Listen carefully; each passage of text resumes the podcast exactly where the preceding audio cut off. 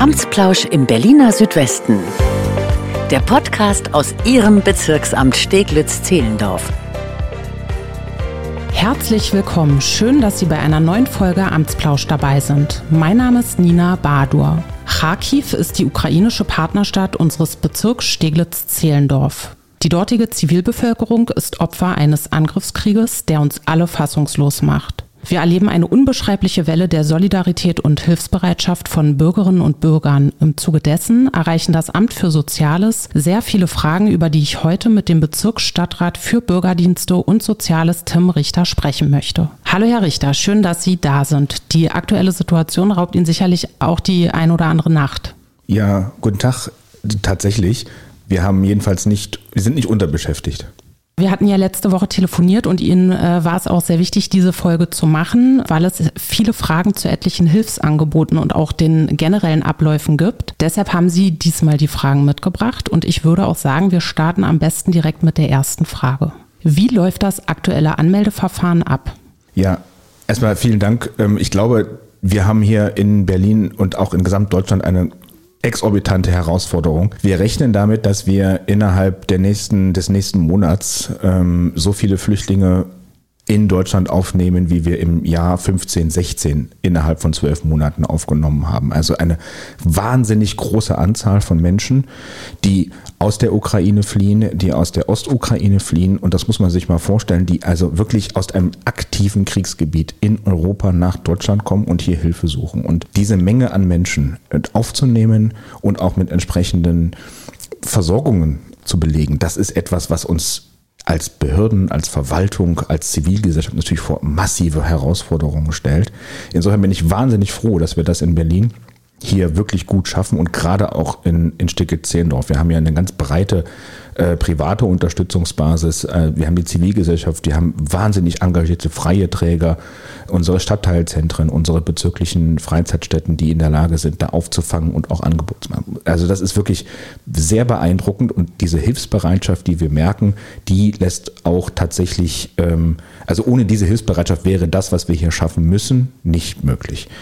Und da ist tatsächlich die erste Frage immer auch gewesen, sowohl von denjenigen, die privat unterbringen, die dann auch helfen wollen, als auch natürlich von den Geflüchteten wie melde ich mich an? Wo melde ich mich an? Das ist ein bisschen schwierig, weil wir ja im Prinzip drei Ebenen der Anmeldung haben. Wir haben Registrierung, Registrierung und Registrierung. Mhm. Es heißt immer gleich, ist ja. aber natürlich was anderes. Und ähm, es geht ähm, zuerst einmal darum, dass wir ähm, den, den geflüchteten Status kennenlernen. Wir müssen ja auch mal gucken, wer kommt denn nach Berlin? Sind das tatsächlich Geflüchtete? Und haben die dann auch in ihrer Weise Anspruch auf die Leistungen? Das heißt, da gibt es die Registrierung beim LAF, beim Landesamt für Flüchtlingsangelegenheiten, beziehungsweise beziehungsweise wahrscheinlich in der nächsten Woche dann auch gemeinsam mit dem Landesamt für Einwanderungsangelegenheiten LEA, die gemeinsam diese, diese, diese, diesen Geflüchtetenstatus ähm, feststellen müssen. Und das mhm. ist auch sinnvoll, damit wir einfach erst einmal wissen, wie viele Leute befinden sich in Berlin. Denn wir haben in den ersten zwei Wochen, drei Wochen seit Ausbruch des Krieges natürlich ganz viel private Unterkünfte gehabt und ganz viel Einreisen aus der Ukraine über Polen, über Ungarn, über die Slowakei nach Deutschland die nicht registriert sind. Und wir wissen nicht, wie viele Bedarfsgruppen sogenannte Bedarfsgemeinschaften ähm, es in, in Berlin gibt. Und da müssen wir natürlich schauen, dass das irgendwie ähm, so mal aufsummiert wird, damit wir einen Eindruck davon bekommen, wie groß unsere Hilfe sein sollte, hm. um diese Personen dann auch entsprechend zu versorgen. Und dann gibt es natürlich die Unterbringung, die, die da notwendig wird. Wir müssen schauen, welche, welche, welche Anzahl Betten müssen vorgehalten werden. Das muss man sich einfach mal auf der Zunge zergehen lassen. Das sind Leute, die eine Woche aus einem aktiven Kriegsgebiet geflohen sind und die ein Bett brauchen und die erstmal wahnsinnig dankbar sind, wenn sie in Notunterkünften unterkommen und mal zwei Tage lang schlafen können. Ja. Und da müssen wir natürlich wissen, wie viele Betten braucht man. Und dafür muss man auch registrieren. Dann gibt es noch die Möglichkeit der, der Registrierung bei den Sozialämtern, weil wir ja auch Leistung bringen. Wenn in dem Augenblick, in dem jemand ähm, sich keine Kleidung kaufen kann, kein Essen kaufen kann oder vielleicht auch privat unterkommt und einen kleinen Mietobolus bezahlen soll, dann geht das vielleicht noch ein, zwei, drei Wochen. Aber irgendwann brauchen diese Menschen natürlich auch die Möglichkeit, Leistungen, Sozialhilfe, Wohnunterstützung etc., Grundsicherung abzufragen. Und das ist dann die Registrierung, die wir in den Sozialämtern vornehmen, damit die Leute bei uns auch die Leistung abfragen können, die sie zu Recht bekommen sollen.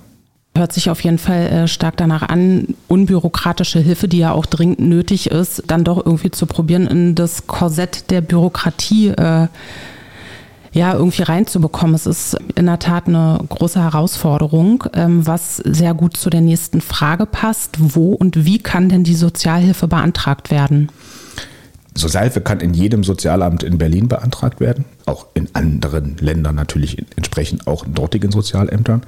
Wir in äh, Berlin haben das so geregelt, dass das Aufenthaltsprinzip ein Stück weit gilt. Also da, wo sich der Flüchtling, die Geflüchtete befindet, dort äh, kann sie zum Sozialamt gehen und Leistungen beantragen. Wir werden das natürlich prüfen äh, und schauen, sind diese Abfragen, die, die, die Leistungswünsche gerechtfertigt ähm, mhm. müssen ja auch dafür Sorge tragen, ein bisschen, dass da kein Geld rausgeworfen wird. Aber wir machen das gerade aufgrund des Tempos natürlich auch sehr pragmatisch. Also kein Kind wird hungern und keine Mutter wird keine Wohnung kriegen, nur weil wir jetzt prüfen. Das darf nicht sein. Da sind wir sehr pragmatisch unterwegs und das finde ich auch wichtig, weil natürlich die Leute einfach auch eine Fluchtgeschichte hinter sich haben. Und wenn sie mal in das äh, Bezirksamt kommen, ins Sozialamt kommen, da sind dann äh, Kinder, die haben seit einer Woche kaum geschlafen. Die waren in Bussen und in Zügen unterwegs und die sitzen erstmal relativ apathisch da und sind erstmal froh, dass Ruhe ist. Und diesen Menschen zu helfen, das ist schon wichtig. Hm.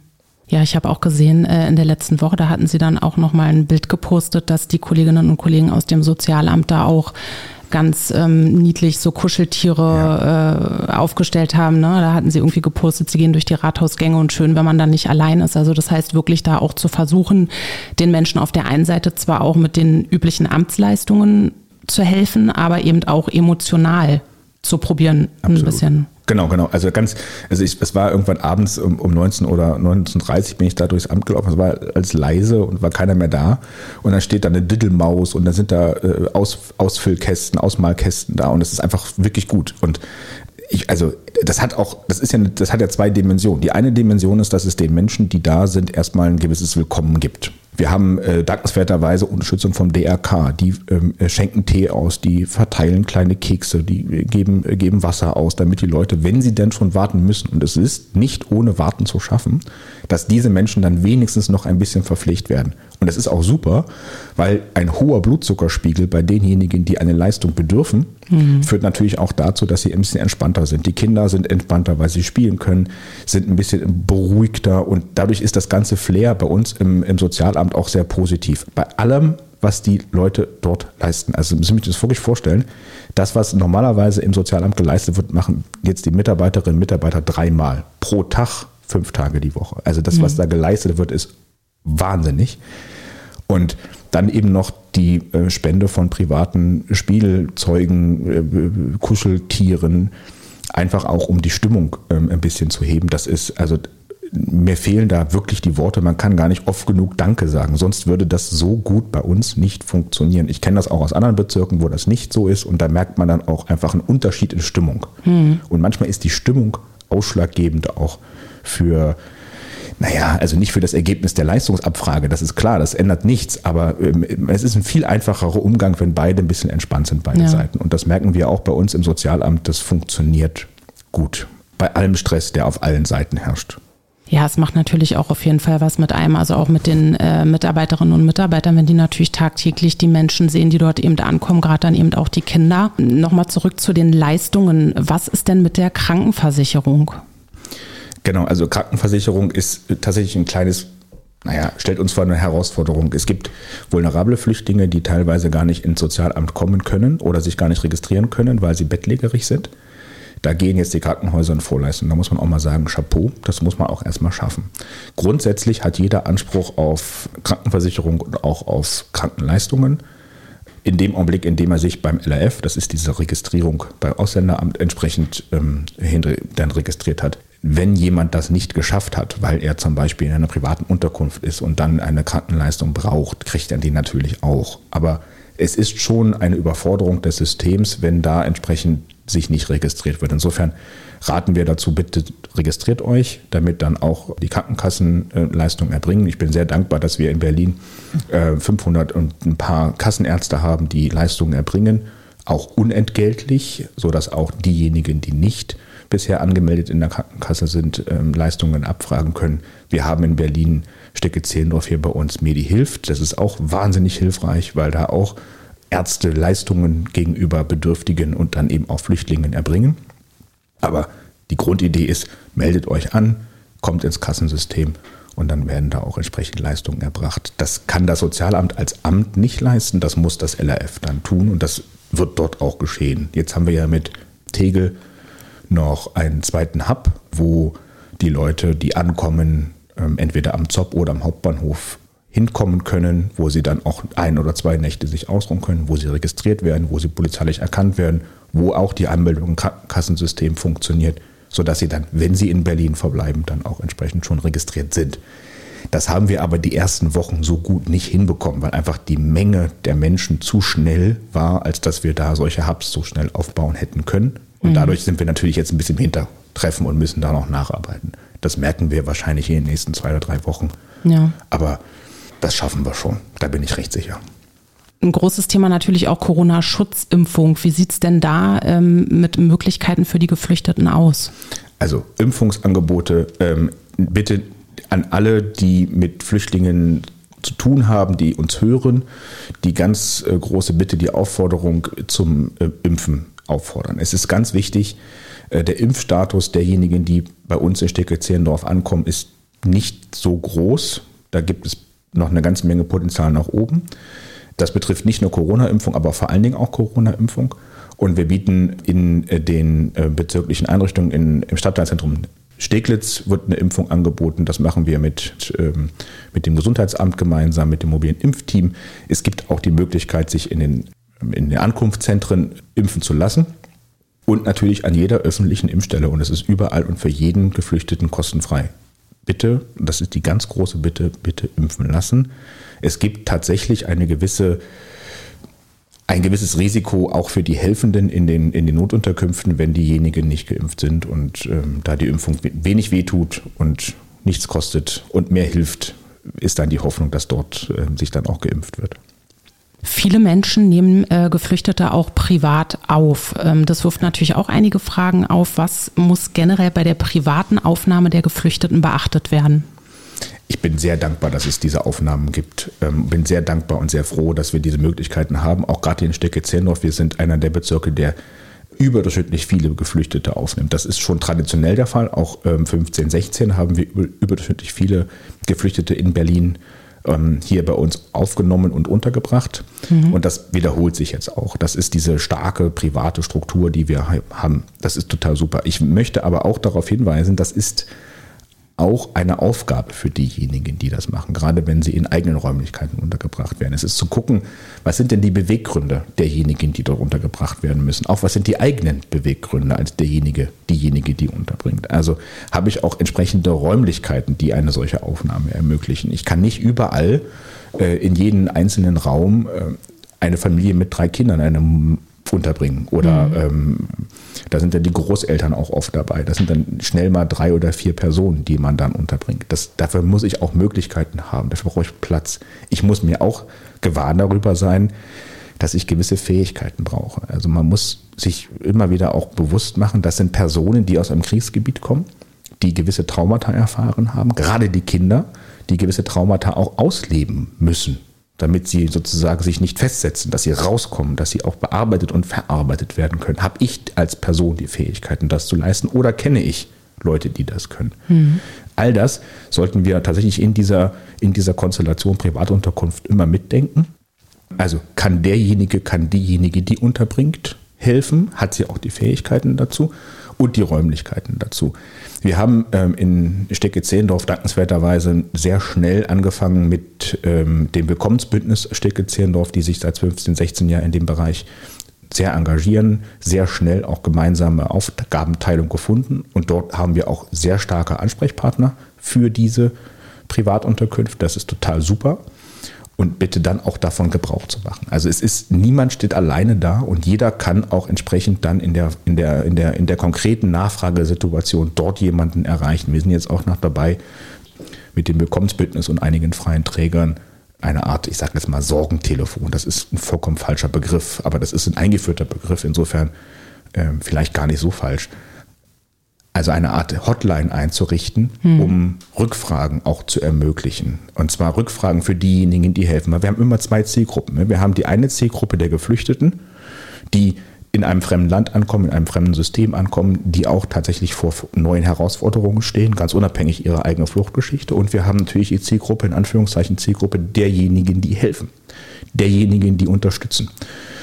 Und dann geht es nicht nur darum, Spenden irgendwo hinzuschicken, das ist super wichtig, aber es geht eben auch darum, denjenigen, die Unterbringung ermöglichen, diejenigen, die Hilfe bringen, diejenigen, die Sprachkurse anbieten, diejenigen auch pensionierte Lehrerinnen und Lehrer, die jetzt wieder sozusagen in Sprachkurse gehen, auch die Möglichkeit zu geben, Rückfragen zu stellen. Wie mhm. geht denn eigentlich? Oder auch mal eine Sorge zu adressieren und zu sagen, ich bin nicht sicher, ob das so richtig ist. Ich bin mir damit selbst nicht sicher, wie gehe ich damit um. Und diese Fragen auch zu adressieren und den Leuten dann auch entsprechend Rat und Tat zu geben, das ist schon auch wichtig. Daran arbeiten wir derzeit noch.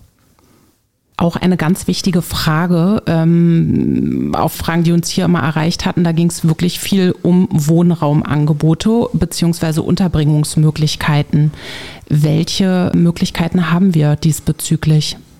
Ganz wichtig, ähm, es gibt so mehrere Kategorien von Wohnräumen. Größere Einrichtungen, ähm, also mit vielen hundert Unterbringungsmöglichkeiten, werden vom Landesamt für Füßenangelegenheiten komplett alleine gemanagt. Das ist auch gut so, weil das könnten die Bezirke, könnten wir auch gar nicht leisten.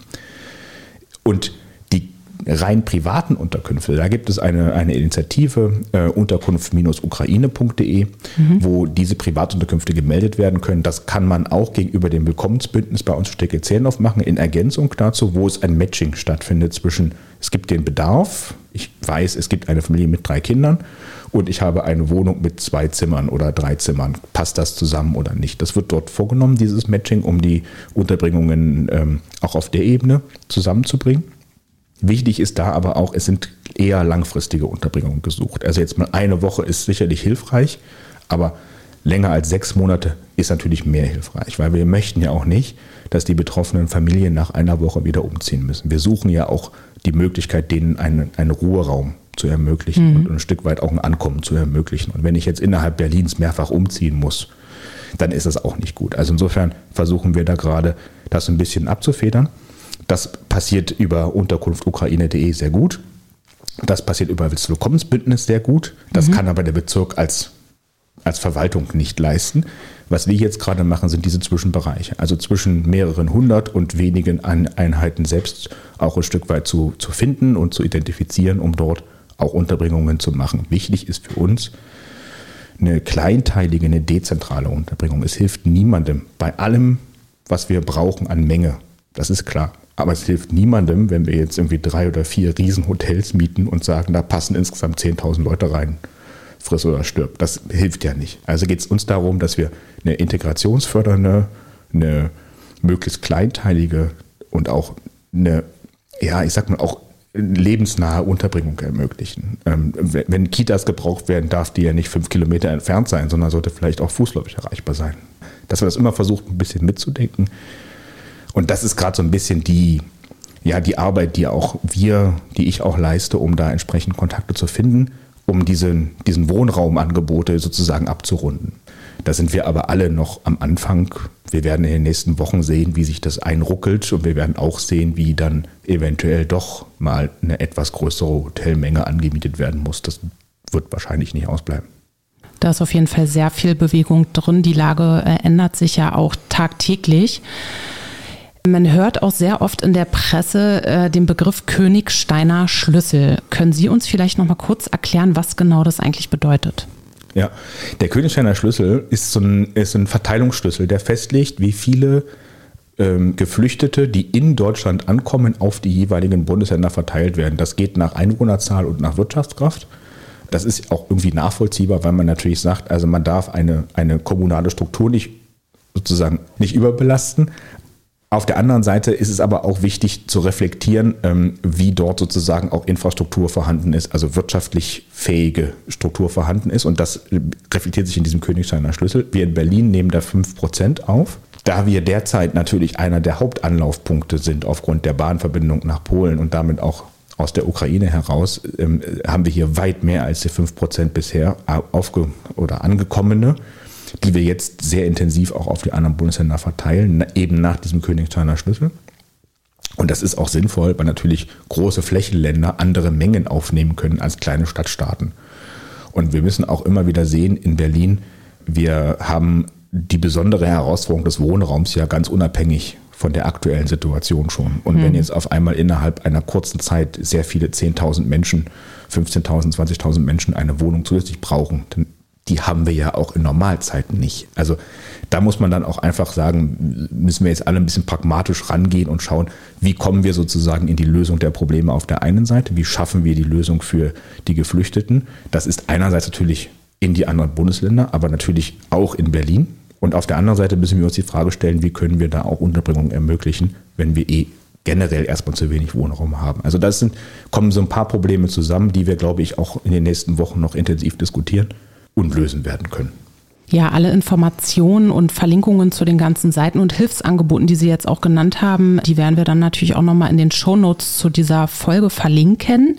Nichtsdestotrotz, wie kann ich persönlich mithelfen? Was genau kann ich noch tun? Wahnsinnig viel. Das erste ist, wenn es Interesse gibt, zum Beispiel zu unterstützen in Sprachlerncafés, weil ich selbst Russisch oder Ukrainisch spreche, bitte melden Sie sich. Wir haben eine extra E-Mail-Adresse eingerichtet, engagement.ba-sz.berlin.de, wo wir das versuchen zu sammeln und dann auch entsprechend einzusteuern. Wenn Sie Spielkreise machen wollen, wenn Sie die Möglichkeit haben, bei sich eine Art Tagesunterkunft zu bieten für fünf, sechs, sieben Kinder. Ähm, wenn Sie eine, eine Hüpfburg haben und die zur Verfügung stellen wollen, tun Sie das. Alles, also was so kleine, auch, auch Horte, in Anführungszeichen, Horte des Friedens darstellen können, gerade für die Kinder ist wichtig. Ich habe jetzt ähm, gehört, es gibt demnächst die Überlegung oder es gibt die Überlegung, äh, demnächst eine, eine Art Hüpfburg Burg aufzubauen, also eine ein, in einem großen Areal stellt jemand ähm, mehrere Hüpfburgen zur Verfügung und dann können die Kinder da einfach drauf und spielen. Mhm. Und dann auf diesen Hüpfburgen rumhüpfen. Das ist natürlich super gut. Es geht auch darum, einfach so ein bisschen ankommen und vergessen, was ich gerade erlebt habe, zu ermöglichen.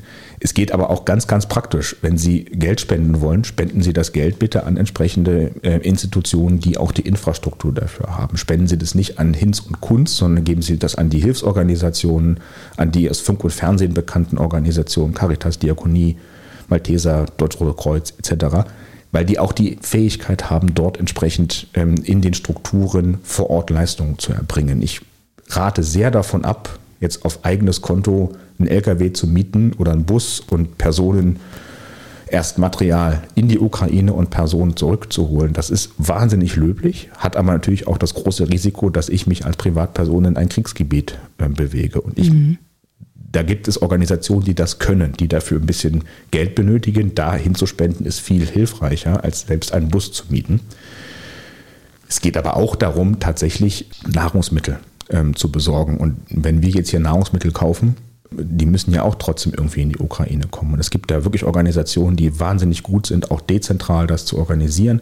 Ähm, ich habe es gelesen, auch in unserer Partnerstadt Stadt Charkiw ähm, gibt es die Möglichkeit, weil es dort auch keine Supermärkte mehr gibt, dass Hilfsorganisationen das äh, so grundlegende Nahrungsmittel, Frischwasser, also wir reden mhm. über ein Kriegsgebiet, da sind natürlich auch dann Wasserzuleitungen zerstört, Frischwasser in Tornistern an Hausecken abzustellen, sodass die Personen, die dann tagsüber nochmal raus können, weil dann gerade kein Beschuss stattfindet, nicht bis zum Supermarkt laufen müssen, der irgendwie sieben Blocks entfernt ist und sowieso geschlossen hat, sondern einfach nur um die Ecke müssen, um an der Hausecke Konserven und Frischwasser zu bekommen das könnten wir gar nicht leisten. Also da ist es, glaube ich, ganz wichtig, da auch auf die Fähigkeiten der, der internationalen Organisationen, World Food Program, UNHCR etc. Äh, zurückzugreifen und denen die Möglichkeit zu geben, da auch entsprechend zu agieren. Das heißt, da auch dann auch, glaube ich, ein bisschen hinzuspenden. Das ist schon wirklich hilfreich. Und nach wie vor geht es dann wahrscheinlich auch eher in die Richtung, dass von Sachspenden, also Stichwort Kleidung, äh, doch eher abzusehen ist? Ja und nein. Also es gibt manchmal die Nachfrage, gerade wenn es um größere Unterkünfte geht, das auch zu tun.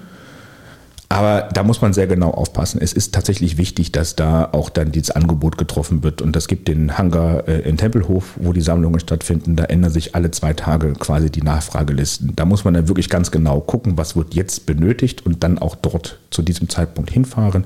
Es ist tatsächlich am Anfang wahnsinnig viel gespendet worden in großer Breite. Jetzt ist es sehr viel punktgenauer und das muss man dann auch entsprechend ähm, berücksichtigen. Auch als Privatspender natürlich hilft immer jede Spende, bevor sie vergeht, mhm. aber bitte auch zielgenau schauen, wo und wer kann das gerade gebrauchen. Äh, private Spendensammelaktion, die es ja auch jetzt Anfang März ganz massiv gegeben hat, so hilfreich die damals gewesen sind, so wenig helfen würden sie heute. Also da bitte ich ein bisschen aufzupassen, dass wir da nicht die, die, die Kraft, die Energie, die wir in anderen Bereichen brauchen, dann daraufhin ausgeben. Dann lieber bitte Übersetzungsleistungen, Spielmöglichkeiten bieten, auch einfach tatsächlich Beratungsmöglichkeiten, wenn Informationen vorhanden sind, wo melde ich mich bei wem, so eine Art Ämterlotse ist mhm. ganz wichtig, weil wir auch sehen müssen, da kommen Familien, die von unserem Staatsaufbau keine, keine Ahnung haben und die wissen nicht, wo kann ich mein Kind anmelden für die Schule oder sie wissen nicht, wo ich in die Kita gehen kann. Sie wissen auch gar nicht, wo kann ich einen Sprachlernkurs machen. Wir versuchen das bei uns in Stecke-Zehlendorf möglichst breit zu streuen über die bezirklichen Einrichtungen, über die Träger, über die Stadtteilzentren. Aber wir erreichen ja nicht alle. Und da ist es auch wichtig, wirklich zu gucken, kann ich privat vielleicht auch helfen. Wir haben im Sozialamt Menschen, die sprechen kein Wort Ukrainisch und kein Wort Russisch, aber sind wahnsinnig empathisch und mhm. können mit ein bisschen Englisch und ein bisschen Deutsch und viel Empathie so viel erreichen in der Vermittlung von Bedürfnissen der geflüchteten Familie und Möglichkeiten des Sozialamtes. Also auch manchmal ist auch genau das wichtig, das empathische Erfüllen von Herausforderungen und das Vermitteln. Also da werden auf vielen Ebenen viele Fähigkeiten benötigt und immer gerne auch äh, eingebunden. Ja, jetzt haben Sie schon äh, ganz viele Dinge gesagt, die zu meiner letzten Frage passen würden. Dennoch zum Abschluss. Gibt es etwas, das Sie den Hörerinnen und Hörern gerne mit auf den Weg geben möchten? Zuerst einmal Danke. Ein ganz großes, lautes Dankeschön. Und zwar nicht nur den Bürgerinnen und Bürgern, sondern auch allen Mitarbeiterinnen und Mitarbeitern äh, in den Ämtern hier bei uns was Sie alle, sowohl Bürgerinnen wie auch Mitarbeiterinnen und Mitarbeiter leisten, ist, also mir fehlen wirklich die Worte, was ich am Anfang gesagt habe. Es ist einfach beeindruckend, was wir hier schaffen. Und dieses Dankeschön würde ich gerne verbinden mit, mit äh, der Hoffnung, dass wir auf der einen Seite das Problem in der Ukraine nicht lösen werden können. Wir können hier leider nicht Herrn Putin davon abhalten, dort den Krieg weiterzuführen. Aber dass wir das Möglichste tun können, um es denjenigen, die hier zu uns kommen, so gut und so, so heimelig, wie es nur irgendwie geht, in der Fremde zu machen. Ich sage immer, je freundlicher wir denjenigen gegenübertreten, die aus dem Krieg in der Ukraine fliehen, desto schöner können wir gegenüber Putin auftreten und sagen, guck mal, wir stehen hier zusammen, wir helfen einander. Und zwar nicht, weil wir Politik machen, sondern weil wir für die Menschen da sind. Und ich glaube, das ist der Unterschied, den auch wir in Stecke Zehndorf machen, wo wir sagen, es geht gar nicht um die Frage, ist derjenige Russe, ist derjenige Ukrainer, ist derjenige wer auch immer. Wenn er Hilfe braucht, dann ist er bei uns willkommen. Und das ist, glaube ich, auch das Signal, was wir, was wir noch lauter auch in die große weite Welt tragen können. Wir helfen einander. Und ich glaube, da wir alle Menschen sind und da wir alle auf demselben Erdball leben, können wir auch einander helfen. Ich deswegen auch vielleicht noch einen letzten Satz, wenn Sie erlauben. Es gibt keinen Unterschied zwischen Ethnien. Es gibt jetzt manchmal äh, auch Anschläge auf russischstämmige Organisationen oder Schulen oder ähnliches. Das gehört sich nicht. Es ist nicht der Krieg von Russen gegen die Ukraine. Es ist der Krieg eines Diktators gegen gegen einzelne Menschen. Und ich glaube, wir müssen hier auch dann ganz deutlich dieses freundliche Gesicht zeigen können, um zu sagen, nein, das ist zu weit. Da machen wir nicht mit, das möchten wir nicht und da stehen wir auch nicht für. Im Gegenteil, wir zeigen, wie es besser geht und ich glaube, da machen wir hier in Stücke 10 auf einen wirklich höllenguten Job. Das darf man einfach mal so sagen. Das war ein sehr schönes und vor allem auch wahres Abschlusswort. Vielen Dank für das Gespräch. Sie haben weitere Fragen oder Themenwünsche, dann melden Sie sich gerne per E-Mail an presse.ba-sz.berlin.de. Wir sind in Gedanken bei unseren Freundinnen und Freunden aus Kharkiv und der gesamten Ukraine und hoffen weiterhin auf ein schnelles Ende des Krieges. In diesem Sinne vielen Dank fürs Zuhören und bis zum nächsten Mal. Amtsplausch im Berliner Südwesten der Podcast aus Ihrem Bezirksamt Steglitz-Zehlendorf.